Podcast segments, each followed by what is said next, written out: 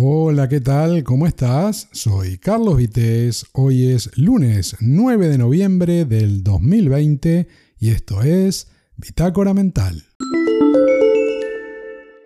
Hoy se cumple un año de las elecciones generales del 9 de noviembre de 2019 en España, el año pasado, y no lo cito porque vaya a hablar de política, ¿eh? a pesar de que hoy salió una encuesta sobre intención de voto, que marca diferencias respecto a lo que ocurrió el año pasado, pero bueno, en todo caso si te interesa ya lo buscarás vos mismo o capaz ya lo viste.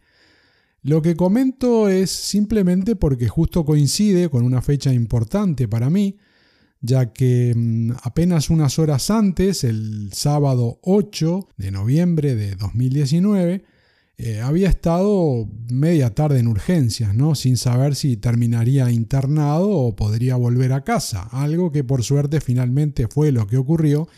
Y a pesar de que el 9 por la mañana, el día de las elecciones, no me sentía muy bien, bueno, igual quise votar.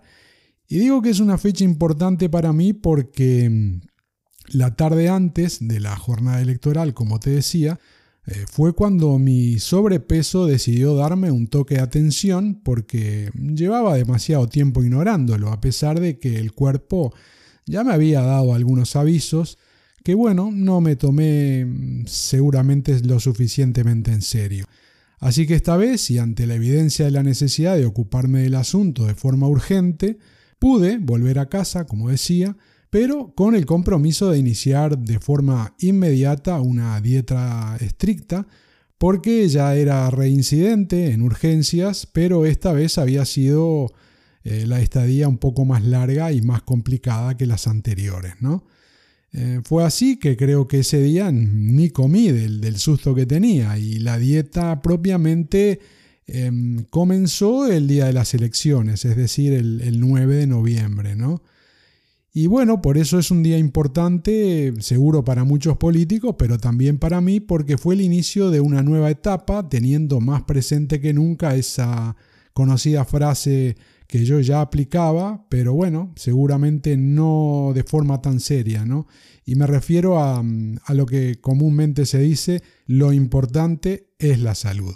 Así que hace un año que por fuerza mayor decidí empezar a bajar de peso, para corregir todas esas cosas silenciosas que se ignoran, pero un día te pueden hacer pasar un mal trago e incluso hacer que no cuentes el cuento, ¿no?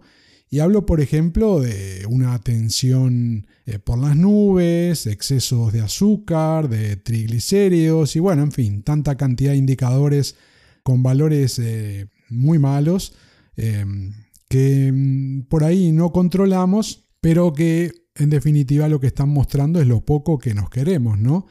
Aunque pensemos que estamos actuando exactamente al revés.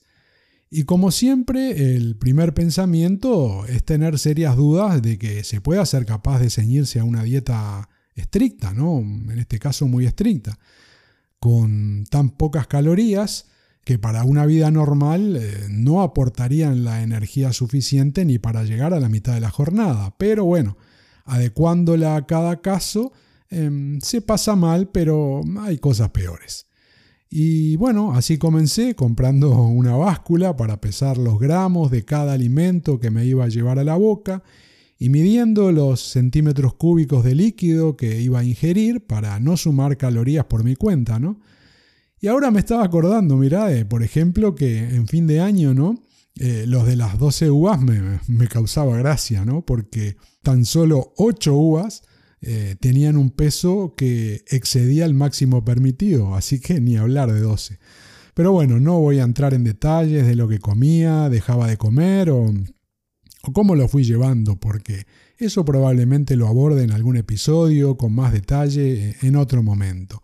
Hoy simplemente quiero hablar del resultado y es que un año después, sigo a dieta y bueno, llevo más de 45 kilos adelgazados, ¿no?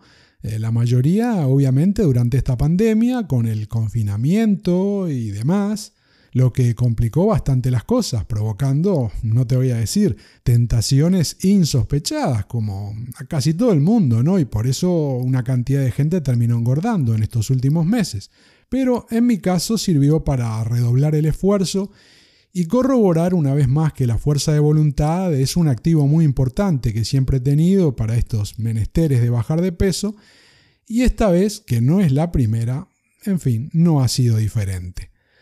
He conseguido entonces buenos resultados y a pesar de que los primeros meses fueron, sí, muy complicados, poco a poco uno va de alguna forma acostumbrándose y eso me ha permitido incluso, sin salirme de los alimentos permitidos, ir haciendo últimamente un aterrizaje suave, ¿no? por decirlo así, entre comillas, como el que hacen los, buenos pilotos cuando se van acercando a destino.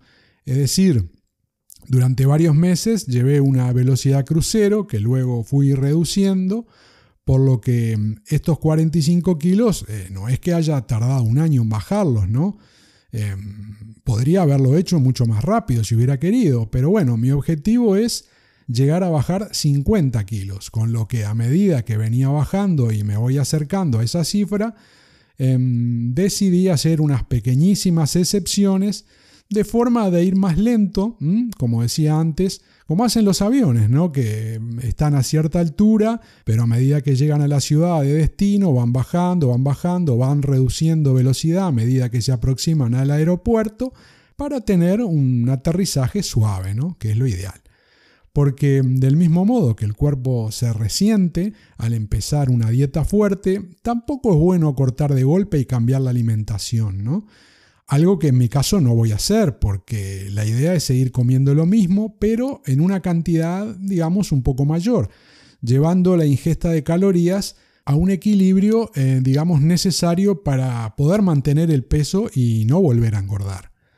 Por tanto, llevo un año de dieta, pero eh, ya es una nueva forma de vida, eh, porque no la voy a dejar. Eh, ya tengo más que comprobado que salirme de esto es malo para mi cuerpo y mi salud, problema que otros no tienen porque pueden comer casi cualquier cosa sin consecuencias, mientras otros solo con mirar la comida ya lo estamos pagando en la balanza y en los resultados de los análisis, ¿no?